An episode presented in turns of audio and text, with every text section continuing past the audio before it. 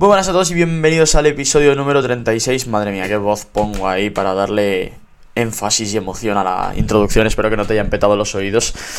Pero bueno, hoy, como habéis visto en el título, eh, me traigo a Crypto Hold Trade, que bueno, aunque no tenga muchos seguidores en Twitter, eh, ha demostrado ser, pues no sé, bastante rentable, ¿no? Por así decirlo. Y creo que está bien que veáis un poco su opinión y todo lo que trae en el podcast, porque al final es una de las personas que siempre le ves en los comentarios de otra peña grande y siempre está criticando, siempre está insultando y bueno, más de una vez pues ha salido este, este nombre, ¿no? Como el principal hater o de los principales haters que está ahí en los comentarios tocando un poco las narices. Entonces, bueno, como yo no discrimino a nadie, pues me he decidido a traer aquí un hater de la comunidad a ver qué, a ver qué, cuál es su opinión, ¿no? Y bueno, espero que, disfrutéis el episodio y que dentro de poco, pues yo creo que voy a empezar a publicar más contenido dentro de la web, más artículos, porque es algo que me gusta hacer. Y si quieres, pues puedes dejarme los temas, me escribes por Twitter y me preguntas cualquier cosa y así yo lo puedo dejar hecho, dejar un trabajo hecho dentro de la página web con, con las dudas que tiene la gente. Y nada, os dejo ya con el episodio y no molesto más. Un saludo y hasta luego.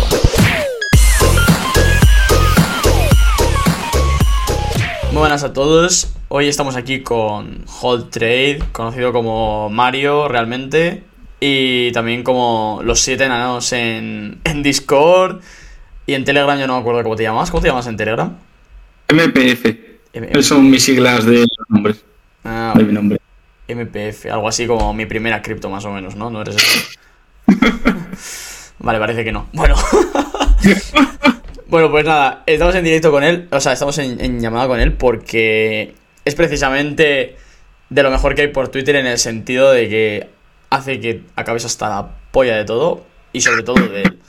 Así que nada, pues Mario, prefiero dejarte presentarte a ti, para mí eres el hater top 2 de la comunidad o top 3 prácticamente, porque hay alguno que te supera, pero bueno, dejo que te presentes tú. Sí, pues nada, soy un chico de 28 años que actualmente vive en Alicante. O sea, mi ciudad natal es Zaragoza, pero por trabajo me vine aquí. Y nada, llevo en el mundo de las criptomonedas cuatro años y en el trading dos años y medio. Y me dedico pues tanto con mis cuentas de trading como mi trabajo tradicional, que bueno, no es muy tradicional, pero es sobre los eSports, sobre los videojuegos. ¿Cómo es que ¿Cómo descubres tú las criptomonedas? ¿Quién te, quién te dice? ¿Te dicen ahí, pues compra, de... compra, XRP y tú vas y compras? pues fue mi primera compra, pero no. Eh, las conocí de casualidad. En marzo de 2019 nos encierran, el 12 de marzo, si no recuerdo mal. Sí. Marzo. Y entonces digo, ¿cómo puedo conseguir más dinero? Al final, pues estoy de alquiler, comida, todo, y pues puedes ahorrar muy poquito, ¿no? Cada mes. Y empecé haciendo encuestas de estas pagadas. Lo vi y dije, ah, hice un día y dije, me he sacado 20 céntimos en tres horas. Dije, bueno, pues esto no, no va de sí. Y de repente me salió publicidad de un exchange que se llama CES.io y me salieron criptomonedas. Entonces, pues me metí y dije, bueno, no entiendo en ese momento qué es, pero voy a meter 500 euros. Entonces, pues compré XRP Joder. y Ethereum. Y a partir de ahí, pues ya sí que fui estudiando porque me gusta saber dónde está mi, mi dinero. Y ya pues cada mes fui metiendo, pues eso, 300, 400 euros y acumulando. Y hasta el día de hoy. Y hasta el día de hoy, que pues sigo invirtiendo. Y lo que pasa que ahora, pues con el trading, en vez de sacar dinero del banco, invierto pues con las ganancias que voy sacando. Muy bien, vale. Bueno, como introducción, no está mal. Eh, vale, siguiente pregunta. ¿Por qué? Bueno, ¿a qué te dedicas dentro de lo que es tema criptomonedas todo? O sea, ¿te especializas en algún campo? Mm, ¿Te gusta más una cosa que otra? En el único que me especializo, sinceramente, es en el trading, porque como tú ya sabes, DeFi no tengo ni idea, o sea, no sabría ni usar un DEX. Y básicamente trading, luego pues hago spot trade, al final es parecido al trading con análisis técnico, pues vendo eh, arriba y compro abajo, pero en vez de aumentar dólares, pues lo único que aumento son las monedas que tengo. Y luego, ojo, con lo que voy sacando de beneficios, pues voy acumulando, pues ya sea Ethereum, Bitcoin, XRP o pues la que en ese momento crea que está mejor para comprar. Oye, Mira, esta pregunta nunca la he hecho, pero me, me parece hasta curioso. Porque claro, eh, para ti, ¿qué es Bitcoin realmente? Una forma de ganar dinero, sinceramente. claramente, pues es el rey, tiene muchas funciones, lo típico de pelear contra los gobiernos, pero es que para mí, en, bueno, en general las criptomonedas es una forma de conseguir más dinero fiat, que es el que voy a usar, pues tanto para comprarme una casa, un coche, eh, pues comida. O sea, a mí si ahora Bitcoin bajara 3K, por ejemplo, pues es que no me interesa. O claro, comprar barato sí que me interesa, pero quieras o no, pues has perdido tu valor en dólares. Entonces, ¿a quién le importaría Polkadot, Ethereum, Bitcoin si valieran nada, no? De hecho, eso está claro. Cuando valía 3 céntimos, ¿quién compraba? Dos gatos. Ahora que valió más o empezó a subir, todo el mundo se quiere subir. ¿Pero por qué? Porque sube. Si Bitcoin valía 3 céntimos toda la vida, ¿quién compraría Bitcoin? Bueno, la gente que realmente lo necesite, ¿no? Sí, no, desde luego, a ver, en otros países también quizá lo entiendo más, ¿no? Porque está muy devaluada su moneda, porque hay mucha corrupción. Pero es que para mí es una forma de ganar pues, más dinero fiat. O sea, no creo que las criptomonedas en un corto tiempo, bueno, ni en un largo plazo, vayan a, derrocar a los bancos y al fiat. Seguramente coexistirán. Pero a mí lo que me interesa es básicamente pues, holdear y esas monedas que yo creo que van a subir y cuando lo vea preciso, pues venderlas y pasarlas a dólares. O sea, ¿y por qué no, por qué no te has metido a bolsa entonces? Porque la verdad que es lo primero que conocí, las criptos. Y claro, yo, aparte que no tocó Forex ni bolsa ni nada, es que yo entré justo pre-bullrun. O sea, yo he visto, digamos, mm, el escándalo que son las criptomonedas de que cómo suben. Ah, bueno, yo este es un dato. Yo, por ejemplo, eh, tenía 500 euros en vez, llegaron a valer 20.000. Eso en bolsa es inviable, por ejemplo. Hostia, ¿eh? Claro, o sea, ver una criptomoneda que, sin exagerarte, cada semana sube mil dólares, cuando tú solo has metido 500, o sea, es un auténtico escándalo. Ya ves. Es como si, vale, si compras Amazon cuando salió, pero claro, de esas tendrás una de un millón. En criptos, en Bullrun, todos sabemos que casi cualquier mierda que compres va a subir un poco. Entonces, claro, yo he visto ese, digamos, ese potencial, entonces yo sigo con criptomonedas. Sí, vamos, que tú eres un lover de la, de la volatilidad. Claro, eso es. Pero yo creo que realmente la gente que tiene poco capital o, digamos, no mucho dinero, es que para mí las criptomonedas es verdad que es más volátil y peligroso, pero debería tirar por ahí. Porque si tú compras una acción de Nvidia, me lo invento, a 120 y sube a 240, vale, está genial, has ganado el doble, pero claro, no te va a sacar de pobre y nada, sin embargo, es lo que digo, yo le toca a uno que se vuelve loco y compra Betchain como yo. Y claro, de 500 a 20.000 estamos hablando que, bueno, pues es que te puedes meter en una casa.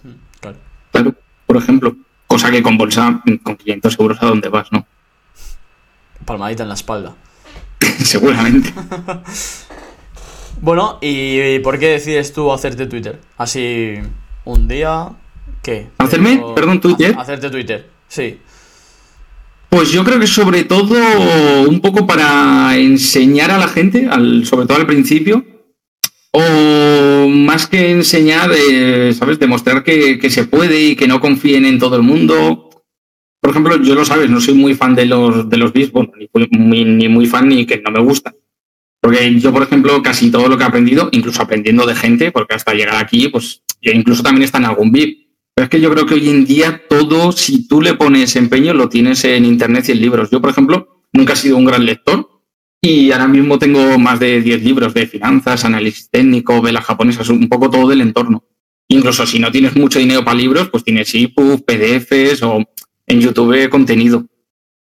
¿Qué pasa? Que claro, cuando alguien te lo da, quizá le echas menos ganas, ¿no? Porque ya te lo está dando. Entonces, ir a buscar tú es más difícil. Pero yo creo que hoy en día con el Internet y todo que tenemos, si tú quieres aprender, puedes aprender perfectamente. Incluso programación. No necesitas comprarte un curso de 1.500 euros de Python o alguno de estos. ¿Y en qué momento dices tú que eres rentable? ¿Qué es para ti ser rentable? Entonces. No, porque si dices que te abres una cuenta cuando puedes demostrar ¿no? que eres rentable y todo eso para enseñar a la gente. Yo me la abrí a los dos años y medio de los cuatro que llevo. Yo quemé dos cuentas antes, las fulminenteras. Entonces, cuando ya empecé a ser rentable, o sea, básicamente no solo no quemar la cuenta, sino que la cuenta vaya avanzando, porque claro, de nada te sirve decir soy rentable, pero si tu cuenta es de 500 y luego ha bajado a 400, sí, no has quemado la cuenta, pero no es rentable, estás bajando dinero. Entonces, a partir de ahí sí que dije, me voy a hacer Twitter y bueno, pues subir análisis, intentar ayudar a la gente o guiarla. En plan, si me preguntan por MD, oye, ¿cómo ves esto? ¿O ves bien mi análisis? Ahí es cuando dije de, hacérmela. Antes, por supuesto, no, porque claro, si tú no tienes ni idea y otros creen que sí la tienes, eh, puedes perjudicar mucho a la gente. Bueno, de, de hecho, como anécdota, yo empecé en Brain XBT y claro, yo no sabía ni cómo iba el exchange, porque es muy diferente a Bybit y estos con el apalancamiento. Bueno, pues la suerte que me pilló en Bullrun y yo metía tres de un Bitcoin. Una locura de apalancado.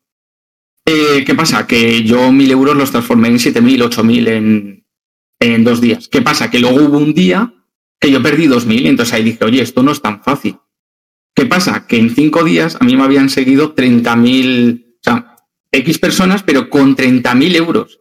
O sea, esos señores no sabían que yo había empezado hace un día, solo habían visto que este señor eh, no para de ganar. Pero ¿qué pasa? Que no sabían que yo no paro de ganar porque es bullrun y solo iba en la dirección correcta, pero no sabía ni lo que metía, ni el apalancamiento. Entonces, claro, eso es un peligro. O sea, los que entraran ese día, por ejemplo, conmigo, perderían un montón, ¿no? La mitad de la cuenta. Claro, los que entraron antes, pues mira, tuvieron suerte, ¿no?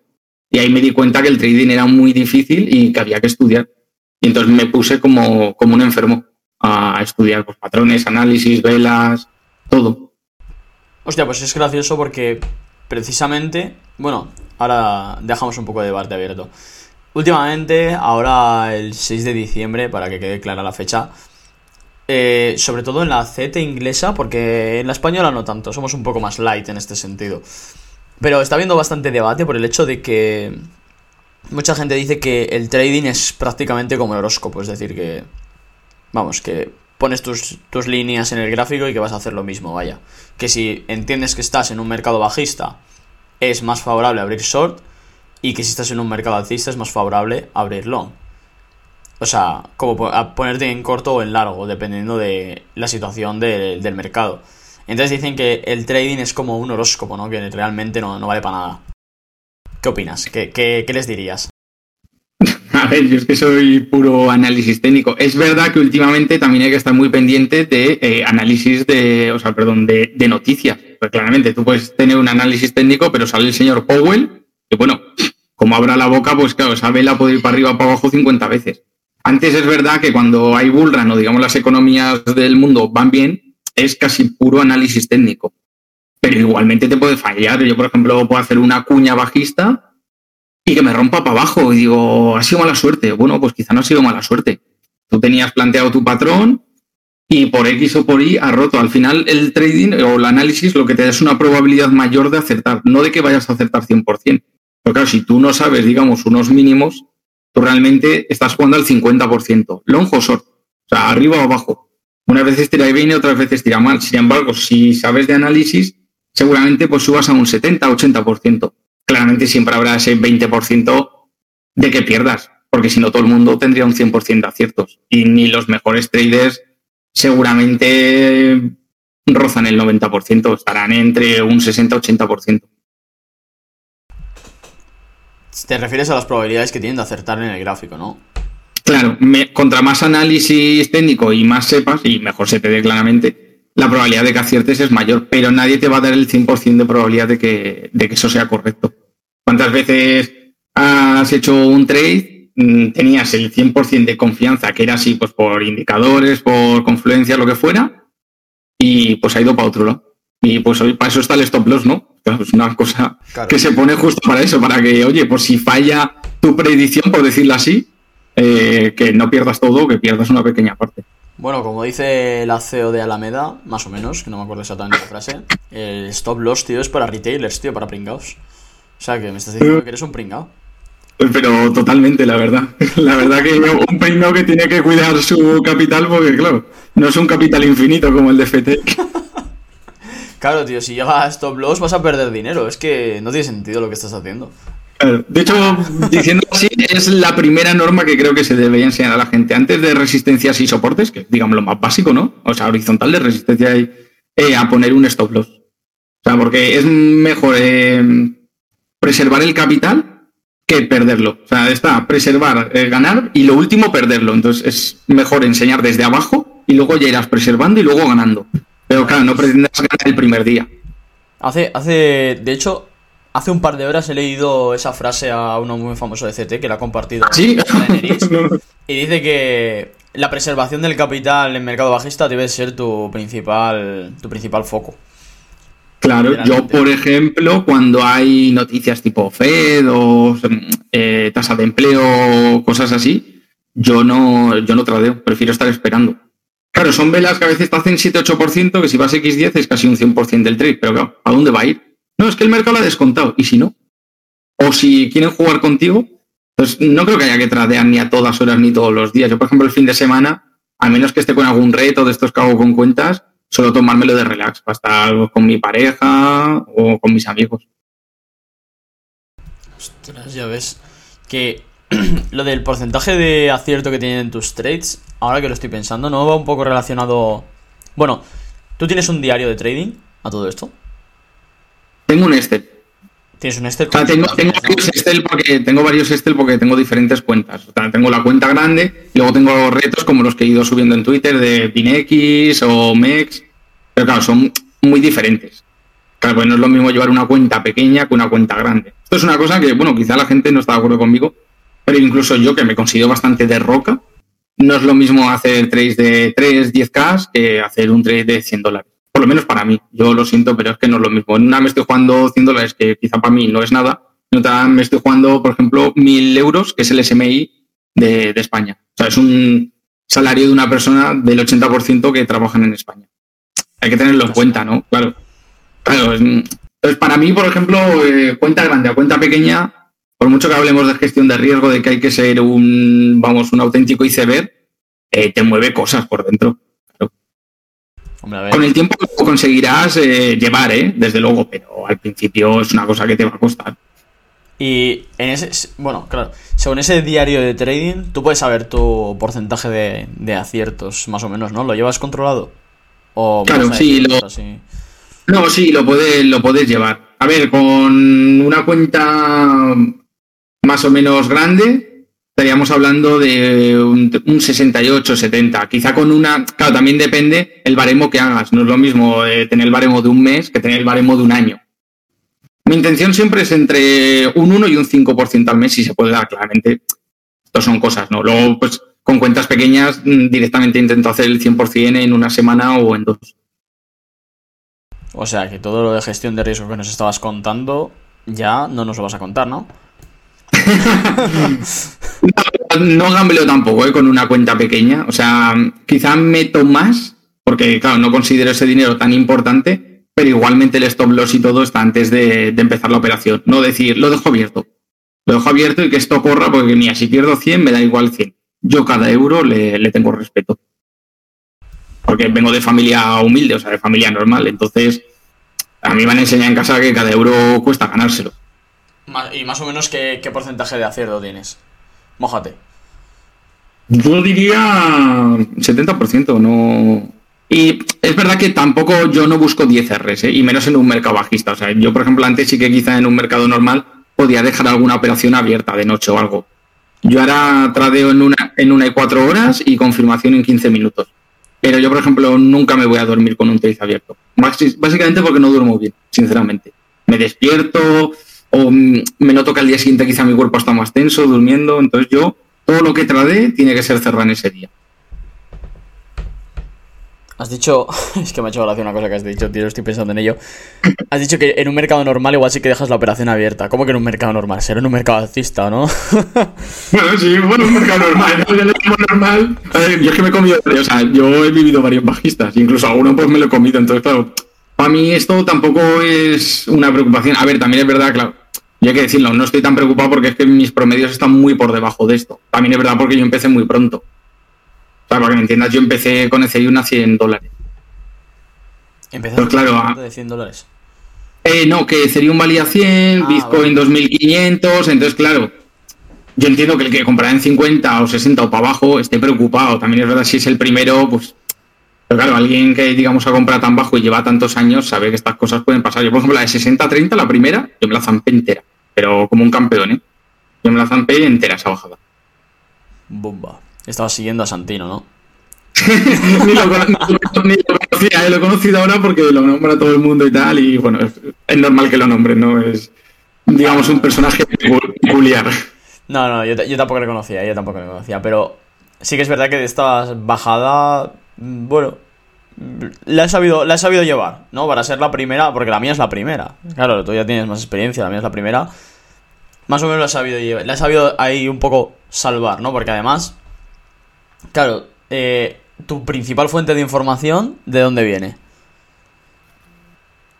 ¿De noticias o de análisis o...? Vale, ¿y, de formación? De formación, la mía sobre todo de libros y de internet. Libros sí que leo un montón para llevarlos y internet.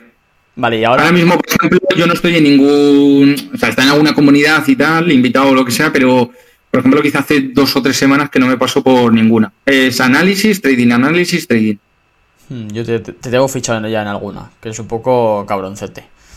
De hecho, muchas estoy, pero digo tonterías muchas veces. O sea, aparezco cada dos semanas y digo, viva XRP y no vuelvo hasta dentro de otras dos. Por ejemplo. Lo peor es que te he visto hacerlo. Claro, claro, por eso digo, ¿eh? pero bueno, tú lo sabes que, por ejemplo, con la de nuestros compañeros de Hero y tal, yo, bueno, hace tres semanas que no me paso, por ejemplo, de hecho me tengo que pasar para que vean que estoy vivo o tal. Bueno, bueno, tú verás lo que haces, yo ahí ya no me meto. Pero me refería un poco, sé un poco más concreto, ¿no? De, dónde tu formación, aquí sigues a alguno así que, que digas, este merece la pena seguirle porque sé que aprendo. Sí, hombre, mucha gente. Yo, por ejemplo, estoy en un grupo con Lobo, con Trevor, con Sebas, con Kai, y claro, aprendo un montón. De hecho, es en el grupo que hablo todos los días. De hecho, a veces me dicen, es un pesado pasando gráficos, cállate ya un rato. Bueno, no pasa Ahí, por ejemplo, aprendo, aprendo un montón. Luego, pues en Oracle Academy también hay gente muy talentosa. O sea, es verdad que no me meto ahora porque he tenido mucho curro, pero hay gente que, que tiene mucha idea. Al final, coger una pizquita de cada uno y luego en Twitter, pues también hay mucha gente que, que tiene idea. O sea, que a la hora de analizar si vas a meter un trade verdad que te tienes que también separar un poco de eso, porque quizá tu compañero quiere ir en long y a ti te da short. Bueno, tú tienes que seguir tu, análisis y tu instinto. Porque claro, no sabes si, aunque él sea muy bueno, si en ese momento está equivocado. Es que ahí también, los sentimientos corren un poco casi en tu contra, ¿eh? Vamos, no tus sentimientos, sino el sesgo de que dices, joder, este tío puede que sepa más que yo y a mí me da una cosa y a él le da otra. Por eso te decía antes que el horóscopo del trading puede ser un poco confuso a veces. Desde luego, hombre, lo que haría es analizarlo más, ¿no? Quizá decir, oye, voy a mirar también su perspectiva, que quizá tiene toda la razón, quizá yo estoy viendo un soporte y la resistencia, porque muchas veces, si tú solo tienes tu propia opinión, puede fallar tu cerebro. Al final, claro, si tuvieras a tres o cuatro más alrededor, podrías llegar a un consenso. Entonces, eso sí que lo analizaría más, pero si ya analizándolo bien me da y pierdo, pues oye, me alegro por él y yo digo, pues qué hijo de puta. y ya me callo. El otro día, Kiko, yo metí en CRV long.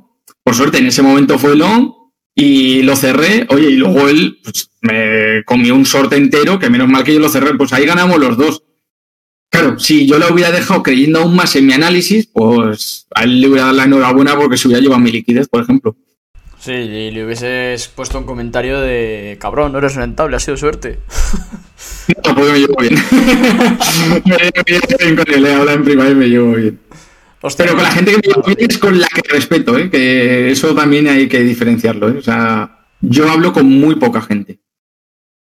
Con muy poca en Twitter. Soy un privilegiado, ¿no? Porque además, para que toda la comunidad lo sepa, este tío me quiere agregar al LOL, por favor.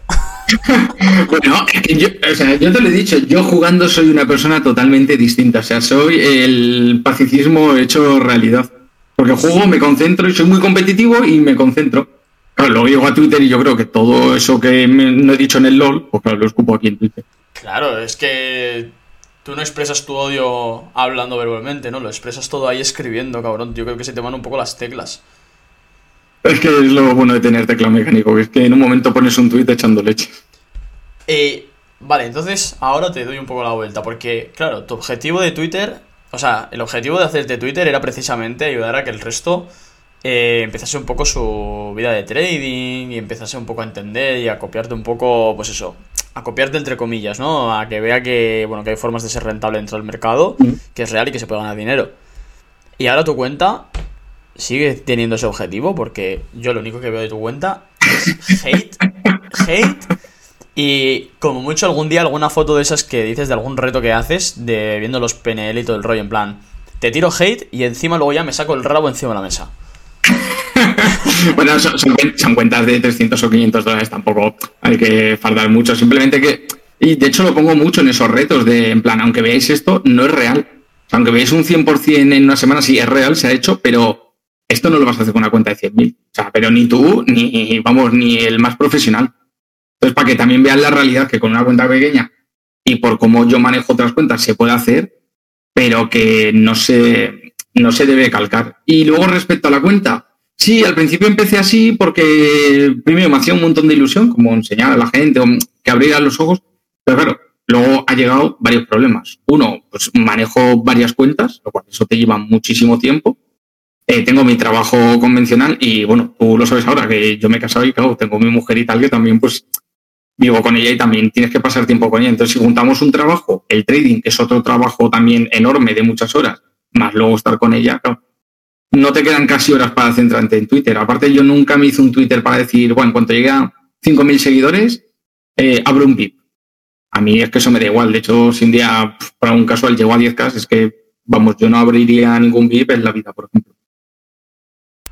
Red, tú que un día se te da la vuelta el destino, te toca abrir el VIP porque la gente te... Y sacas el podcast Vas, lo abres y tengo aquí el podcast para decirte, eh, yo así te diré, voy a ir gratis, ¿eh?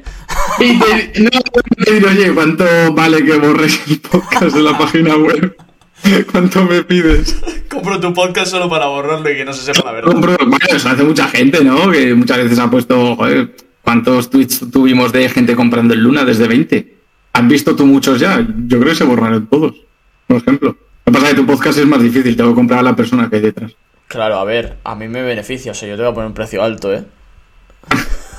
que tú crees, eh, yo creo que medio conociéndome sabes que va a ser verdad que nunca lo voy a hacer, entonces dices, joder, lo voy a dejar porque es que este tío no, no tiene pinta. En verdad todo lo contrario, conociéndote yo creo que... Eh, como tú has dicho, bueno, pre-podcast me has dicho una cosa y yo creo que en dos meses puedes tener un Twitter que vas a querer escalarlo. Ya verás, te vas a ver, te vas a ver tan aburrido al final. Porque es que al final eh, el Twitter Mm, vale, ahora no tienes tanto tiempo. Pero si te liberas un poco de tiempo, si aún haces trading, vas tuiteando. Que es básicamente lo que estás haciendo ahora, solo que en algún momento tu cabeza va a hacer un, un cambio de chip y vas a decir, bueno, pues mira, yo creo que voy a empezar a quitarme del ruido, que yo creo que es lo mejor, y empezar a subir contenido que no solo, no solo es que lo compartas como tu diario, ¿no? Donde tú vas poniendo tus operaciones, sino que además puede venir alguien y decirte tal, no sé qué, y, empezar a enseñarte, ¿sabes? Que, como tú has dicho, ¿no? Que te has juntado con, con Trevor, con Sebas, con Kai, que tienes un grupo allí con ellos, y que te puede pasar eso cualquier día, ¿sabes? Con más personas, en otros ámbitos. Igual un día te gira la cabeza y te vienes a las de FI conmigo. a ver, me gustaría aprender de otros ámbitos, ¿eh? Por ejemplo, a mí Forex y DeFi es una cosa que lo que pasa que ahora, pues por tiempo y por estar concentrado en las cuentas, pero es una cosa que me gustaría abarcar. Al final, oye, decir es otra manera de hacer dinero y Forex, pues al final es otra, ¿no? Entonces me gustaría, y respecto a lo de Twitter, puede ser. Lo que pasa es que yo creo que el 90% de los que se han hecho Twitter han querido escalar a seguidores para luego venderte algo. Entonces, claro, yo cuando ya vi eso, como que también pasé mucho, porque es que dije, es que yo no quiero hacer eso. Entonces dije, ¿qué más me da tener? ¿2.000? ¿1.000? ¿500? O sea, pero puede ser que respecto a lo que hemos hablado antes, pueda luego escalarlo. Para mí es verdad que será difícil porque no me gusta que sepan de mi vida privada. Entonces ahí sí que va a ser complicado. Eso yo creo que mucho entre comillas, porque, bueno, tú operas en, en BingX, en MexC, operas en muchos sitios, pero ¿realmente tienes partner con alguno de ellos? Eh, bueno, ahora justo con, con BingX, o sea, tenía con, con Mex, lo que pasa que pasó una cosa con ellos, bueno, fue una, básicamente lo digo, con parte de los beneficios, nada, una tontería, pero metí 50 en XS y los metí así a, a gambling. Entonces subió la vela y yo tenía otros 50 preparados antes de la operación. Bueno, ¿qué pasa? Que es que no solo que no me la pilló, me cerró la anterior y me abrió la siguiente. Digo, perdona, digo, esto no va así. Digo, si no coges la orden del libro, me parece muy bien. Pero es que luego no me cojas la otra. Digo, entonces me cabré con ellos, les dije, oye, no voy a operar más aquí. Porque digo, claro, a ver, que eran 50 ir a un gambling con parte de beneficios, pero claro, me molestó la forma de que, digamos, es que esto te pasa, digamos, con liquidez, por la cuenta grande que tengo, que cuidado. A ver, también es verdad que no haría ese gambling, ¿no? Para divertirme, pero... Sí, bueno, pero rey de tú que pase y, y que ya lo sepas, ¿sabes? Porque te va a dar más coraje. Sabes que va a pasar, pero aún así... a mí fue más no la pérdida de los 50, sino el coraje de decir, oye, es que eh, es fallo vuestro. O sea, quiero decir, de hecho la orden la puse bastante antes porque me conozco el tema de cuando es una vela rápida los exchanges, bueno, cuando es take profit te lo pillan al milímetro, pero cuando es stop loss o cualquier cosa, todos sabemos que es quizá por 5, ¿no? Pero digo, la pongo bastante antes conociendo eso, digo, ah, no solo me quitas la anterior, sino que me abres la nueva, digo, fantástico, digo, o sea, o hay dos opciones, o tenéis un montón de fallos ahí, o hay una falta de liquidez, que entiendo que en los exchanges hay un montón de falta de liquidez, pero claro. Eh, quizá pues con Bybit o Binance, por mucho que se queje la gente, no te va a pasar eso. Entonces, o sea, en Binance no, no podemos operar. Ah, bueno, claro. Imagínate que te viene ahora Bybit y te dice, oye, que te pongo un trato sobre la mesa. O sea, los tratos de BingX que tienes ahora, seguramente los cierres, porque los que te pueden llegar más adelante van a ser 10 veces mejores. Y vas a querer operar en esos exchanges y al final vas a acabar yéndote para allá. Entonces vas a llegar a un punto, yo creo que vas a decir, hombre, pues intentar escalar solo por conseguir mejores tratos, que al final a ti te beneficia bastante, ¿sabes? Te vas a reducir en comisiones, vas a ganar de otros lados y al final va a ser más dinero para ti. Yo creo que en algún momento vas a poder decir, oye, que corto aquí y que me meto a, a crecer el Twitter solo para conseguir tratos mejores. Porque al final es algo que te beneficia, vaya. Sí, o sea, te entiendo, pero claro, ¿qué trato me puede dar un exchange que sea más grande que la cuenta que tengo ahora? Es que es imposible. ¿Sabes? ahí también hay un problema, claro. O sea, un exchange, yo no sé mucho tampoco eh, de tratos porque la gente con muchos seguidores pues los tendrá más, pero dudo que me ofrezcan más de 2.000 o 3.000 al mes. Pues claro. Sobre todo hay una cosa que no me gusta nada y yo siempre he dicho que, bueno, me parece lícito, ¿eh? porque nadie roba ni nada. Es el tema de referido. Si te has dado cuenta, yo el referido lo tengo en la bio, pero nunca lo he puesto en mí. Es una cosa que les dije que jamás iba a poner. que o querían el... ¿Que nunca lo ibas a poner en? En Twitter. Nunca he tuiteado el, el referido. O sea, yo lo tengo en la bio, pero nunca lo he tuiteado. De que la gente se apunte ni nada. Les dije incluso en todos los partners que he tenido, les dije que, que jamás iba a poner el referido. Claro, por eso muchas veces muchos me rechazan. Y bueno, lo acepto, lo acepto, pero es mi, mi forma. Digo, yo no quiero poner referido. Es verdad que a ver, tampoco me han ofrecido grandes locuras, ¿no? Pero seguramente, aunque me ofrecieran una buena, lo, lo rechazaría. En serio, yo creo que soy una persona de principios y, y sobre todo cabezona. Y si digo que no quiero, es que no lo va a poner. Claro, lo que tú dices en un futuro, pues quién sabe, pero claro, tú sabiendo lo que hemos hablado antes, sabes que no van a poder llegar a esa cantidad. Es, claro, es, es inviable. Pero he visto. No sé. Bueno. He visto, he visto bastantes cifras encima de la mesa. Yo te diría eso. Yo te diría que supera con creces lo que, lo que te pueden ofrecer, vaya. O sea, lo que te han ofrecido ya que ya tienes ahí eso. Claro, pero también por volumen, entonces necesitan referidos. Y justo hemos hablado que yo es una cosa que no quiero. Claro, pero normalmente los exchanges van por volumen, que les hagas volumen y ahí te van pagando dependiendo de lo que hagas. ¿Qué pasa? Que claro, si yo no pongo el referido, ¿qué volumen te voy a hacer? Hombre, lo que voy a hacer es llevarles mi propio volumen, pero claro, sería un poco estúpido. Pero sería un poco estúpido. Hombre, a ver, si tú estás operando en un, en un CEX y viene el de la competencia a, comprarte, te va, a poder, te va a querer comprar, ¿sabes? Sea, tu, volumen, sea, tu volumen, o sea el de tu audiencia, con que te compre a ti, ya está, ya te, ya te tiene a ti. Pero dependerá de muchas cosas también, ¿eh? porque claro, no todos los exchanges tienen el mismo, eh, la misma liquidez. O sea, tú, por ejemplo, quizá hay trades que no vas a poder meter. Hombre, claro. Bueno, te pongo, Te pongo, pero eso también pasa mucho por la liquidez, porque ahora no hay tanta. Pero te pongo un ejemplo, yo, por ejemplo, en RSR, yo no puedo meter más de 500 euros. Da igual que vaya X10, X50, X, vamos, no puedo. Es verdad, la capitalización es baja. Y el que más te puede dejar ahora mismo, mm, seguramente no pasa del millón, que será Binance. En BTC, ¿eh? estamos hablando. Ahora mismo los exchanges están muy jodidos de, liquidez, pero bueno, porque no hay dinero en el mercado. Como, es normal, vaya. Sí, como, como, es normal. Entonces, sí, puede ser, si, a ver, si llego a escalar el Twitter y tal, pero si lo escalara sería más por la opción de volver a poner cosas chulas que escalarlo por como el 90% que Twitter y creo yo, por conseguir esos partners, o antes, joder, lo hemos visto mucho, whitelist de NFTs, vamos, hubo dos meses, eso fue un boom. veías todo whitelist de NFTs de gente sorteando. Claro. Entonces, a mí eso, por ejemplo, no me gusta. Ya te digo, yo creo que, sinceramente, me han hablado casi todos los exchanges, menos quitando Binance y Bybit. Todos los demás me han hablado y con casi ninguno he llegado a un acuerdo porque me pedían que lo entiendo. Eh, referidos y volumen. Y justo es lo que yo no estoy dispuesto a dar. Bueno, lo que yo les digo también, que referidos, sorry pero chungo. Claro, como... y aparte que yo no muevo tampoco gente, es que tengo 2.000 y aunque moviera 10.000... A ver, yo siempre lo, puse en un comentario a White y a algunos, le digo, dos referidos a la semana, te permito. En plan de...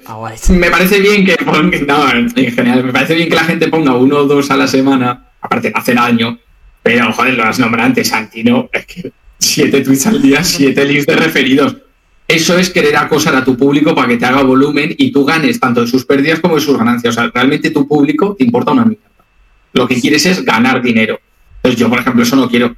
Porque muchos exchanges te pagan de las comisiones y las comisiones da igual que sean en ganancia que en pérdida. Te las meten tanto al abrir o cerrar el trade, depende cómo sea el exchange. Entonces, claro, estás diciendo, chicos, ir a la jungla y que os maten.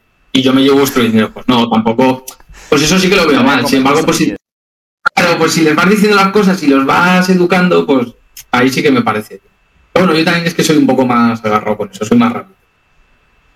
No sé, yo creo que cualquier día te veo ahí siendo un tuitero profesional, dedicándote a ser un, un crypto bro, pero un Twitter bro. Pues no lo sé. Y si lo fuera, sería totalmente gratis. O yo incluso siempre lo he pensado, lo que nunca lo haré, que si algún día por algún caso al crear un bit, te juro que lo pongo a 5 euros. O sea, a un kebab. Lo que vale un kebab. Digo, digo en plan que, que no te duela. O sea, que cada mes digas, oye, mira, que es que me lo puedo gastar. Porque es verdad que yo lo siento, pero hay bits que son caros. Caros por cómo está la economía en el mundo. O sea, ahora mismo a la gente no le sobra el dinero. En general. O sea, si ahora te pago un servicio, sinceramente quiero un servicio del 110% más que del 100%. Porque, a ver, me estoy dejando parte importante. Entonces, pues yo lo haría así. También es verdad que contra más dinero, más exclusividad, no, pues va a entrar menos gente, pero no soy muy partidario ¿eh? de, lo que ya digo. Si alguien quiere aprender, a mí me parece que los libros en internet y cogiendo pizcas de así también gente de Twitter y traders, puede aprender. Dinos, bajo lo que tú sabes, tu experiencia, ¿no? Tú que eres una persona rentable y que eres crítico y todos estos nuevos que están sumando al mercado. Eh, ¿a, quién, ¿A quién nos dices que es mejor seguir? ¿Quién crees que tiene más eh, porcentaje de, eh, del que puedas aprender bien, ¿sabes? ¿Sabes a lo que me refiero? Igual no me he explicado. Sí, a ver, pues por ejemplo, de Smart Money Conce, te diría Adric y Atrevo. Parecen dos bestias. Claro, yo no entiendo la mitad de lo que dicen porque, bueno, pues ponen 40 palabras que digo, chico, te las estás inventando, digo. Haciendo pero, claro, haciendo los como digo, chico, HCG, eh, no sé qué, digo, pero ¿qué dices? Eh, luego Sebas, Sebas y Lobo me parece que tiene una proyección increíble. Sebas más el chartismo, se parece mucho a mí, eh, usa más chartismo, también tiene cositas de SMC como los OPs y todo eso. Y Lobo que viene con un potencial increíble. Mr. Kai también, también me gusta y bueno, luego la gente de Oracle creo también hay pues, IP, Eddie sobre todo más fundamental y noticias, pero yo por ejemplo le agradezco un montón eh, todas las cosas que pone sobre noticias y fundamental, porque aparte que ahora es muy importante, yo no tenía ni idea, pero bueno, casi ni que era el PIB, por decir así, de un país, ¿no? Entonces, de repente con él eh, aprendes un montón. Y luego, pues, no sé, más gente. Tendría que pensármelo. Liquidamón también es compañero y me parece que sube un montón de análisis al día. Pues a él se está centrando en Forex. Entonces, pues, le interesaría más a la gente, digamos, que, esté en Forex. Pero sí, toda esa gente a mí me parece muy buena. Es que, claro, los años te hacen saber seleccionar mejor a quién seguir. Que yo he seguido a mucha morralla cuando empecé, pero porque, claro, a ti te parece en un mundo. De hecho, la gente, una cosa que no se tendría que fijar es en los seguidores. Sinceramente. Hay tíos de 500 o de 1000 o de 2000 o lo que sea, mucho mejores que gente de 30.000 y 100.000. Simplemente han subido pues, por son buenos comunicadores, se les da bien el marketing o han empezado en pre-bullrun, que pre-bullrun todo el mundo gana. O sea, tú te puedes comprar la criptomoneda Paco que seguramente un X2 te hagas. Evidentemente, no. Y luego pues atiende FI, que se me olvida decirlo, lo que pasa es que como tampoco entiendo tampoco nada de lo que dices, pues bueno, pues voy intentando poco a poco pues aprender.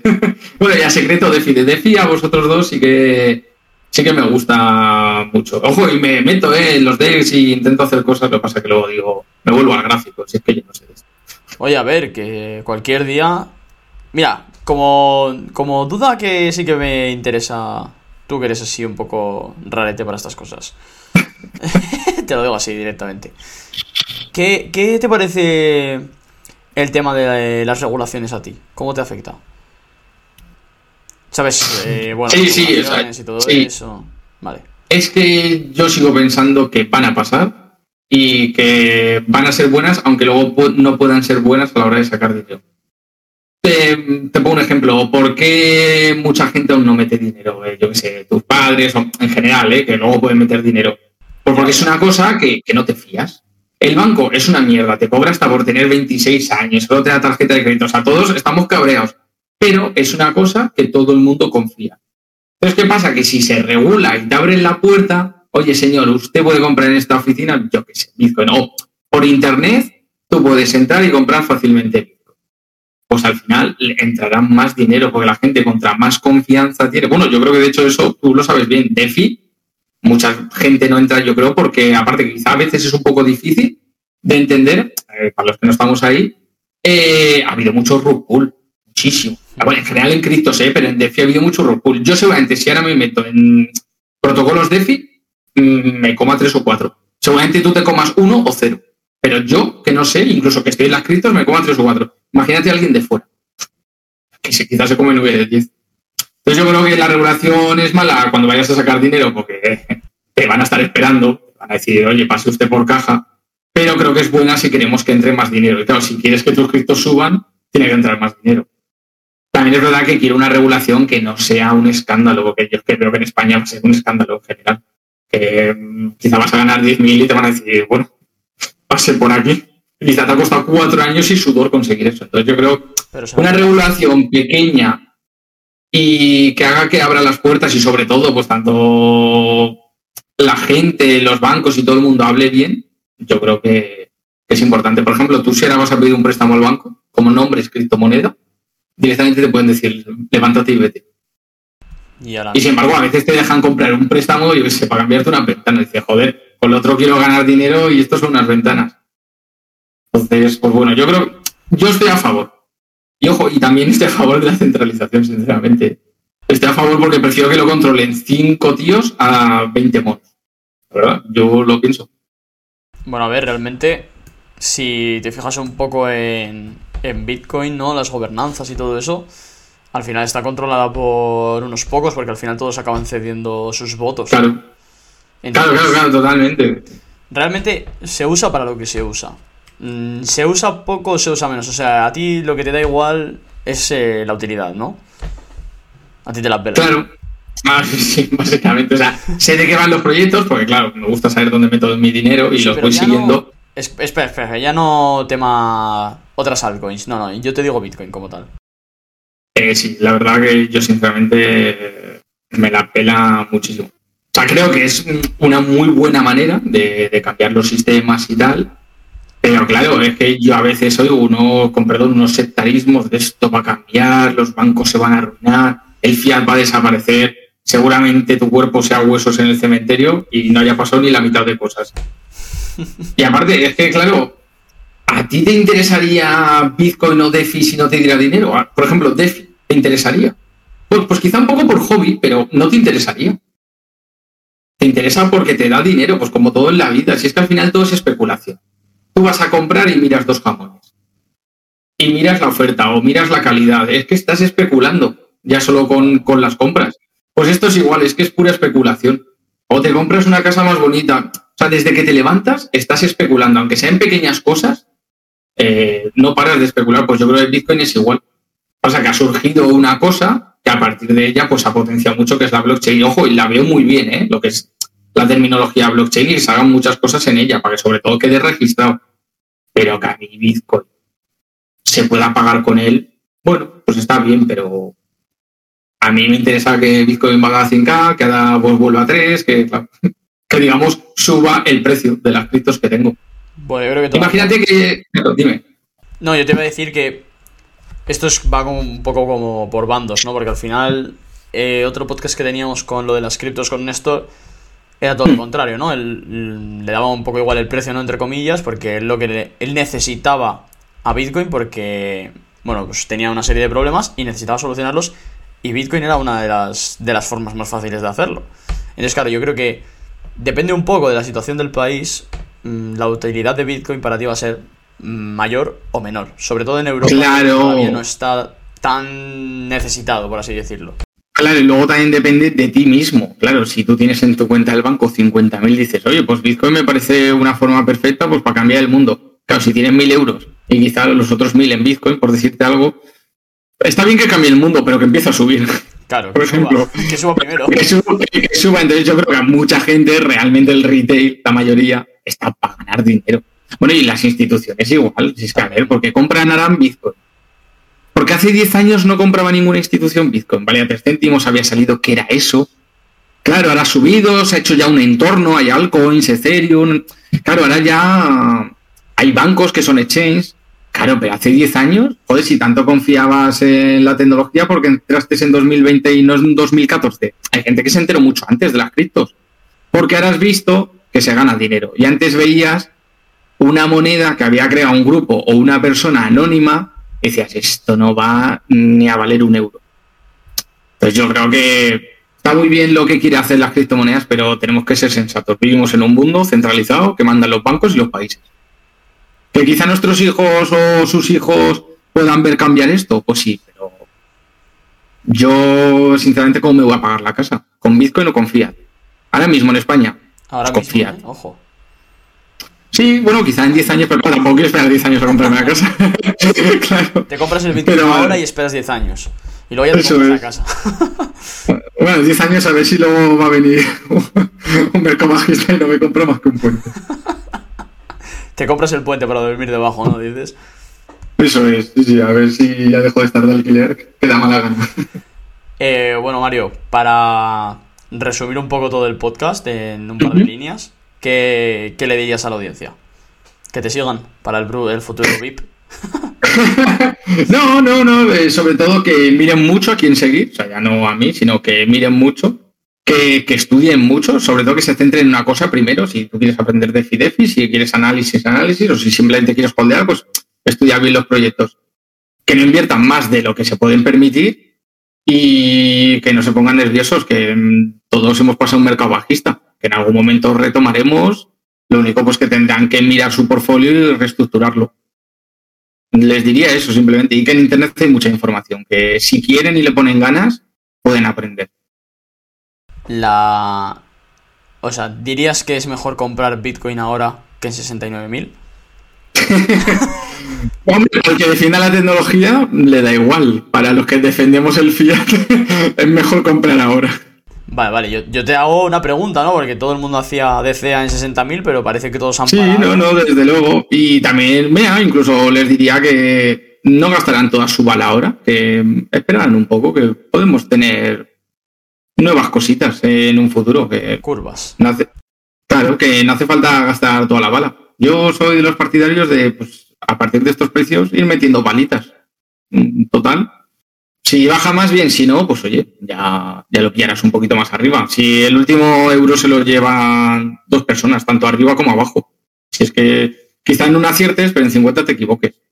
¿Quién no tiene alguna criptomoneda en el portfolio que dices, madre del amor hermoso, eso no va a subir ni hasta 2030? Ya ves.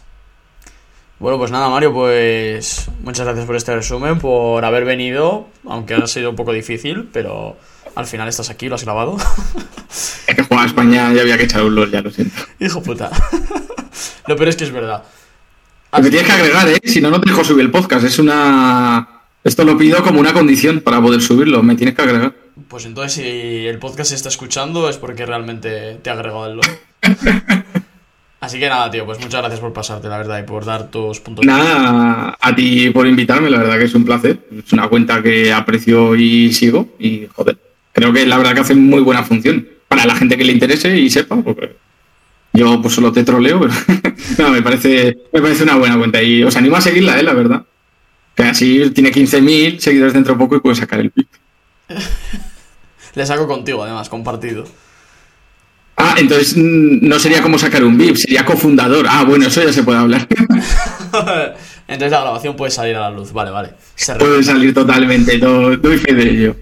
Vale, pues nada, tío, pues un abrazo y seguimos hablando. Igualmente, un abrazo. Eh, no te vayas del podcast todavía. Espera dos minutos de reloj. Bueno, 30 segundos creo que me va a dar tiempo a decirlo, pero vamos. Que como he pasado a ser eh, brand ambassador de Hammond Shop, que ya es la segunda vez que te lo digo, pero bueno, quiero contarte un poquitín porque si no has visto el hilo de Twitter, pues te lo dejo por aquí por la descripción también, que es un text de la red de Polygon que ha sobrevivido al bear market bastante bien y ahora va a empezar mucho a salir en las redes sociales, sobre todo en Twitter, es donde nos vamos a enfocar, ¿vale? Nos vas a encontrar ahí a saco. ¿Por qué? Eh, quiero diferenciar entre dos tipos de usuarios que hay en los DEX. Está eh, los proveedores de liquidez, que son los que apuestan o depositan sus monedas para recibir unas recompensas a cambio. Y luego están los traders, que tú como trader puedes hacer intercambios dentro del DEX sin depositar tus criptomonedas. Es decir, no depositas tus, no depositas tus criptomonedas, perdón. Siempre van a estar dentro de tu cartera. Es por esto que los DEX me parecen más beneficiosos que los CEX. Por eso yo mm, he conseguido esta asociación junto a Jamón Swap, donde vais a ver que vamos a traer muchísimo desarrollo para que no tengáis que preocuparos por la seguridad, no tengáis que eh, tener vuestros tokens depositados en ningún sitio, no tengáis que confiar en un tercero, nada, absolutamente nada. Vais a tener vosotros vuestros tokens, no necesitáis KIC para operar, no tenéis un mínimo ni nada, no se necesita KIC, siempre puedes tradear. ¿vale? Así que, dicho esto, ahora sí me despido. Un saludo, chicos.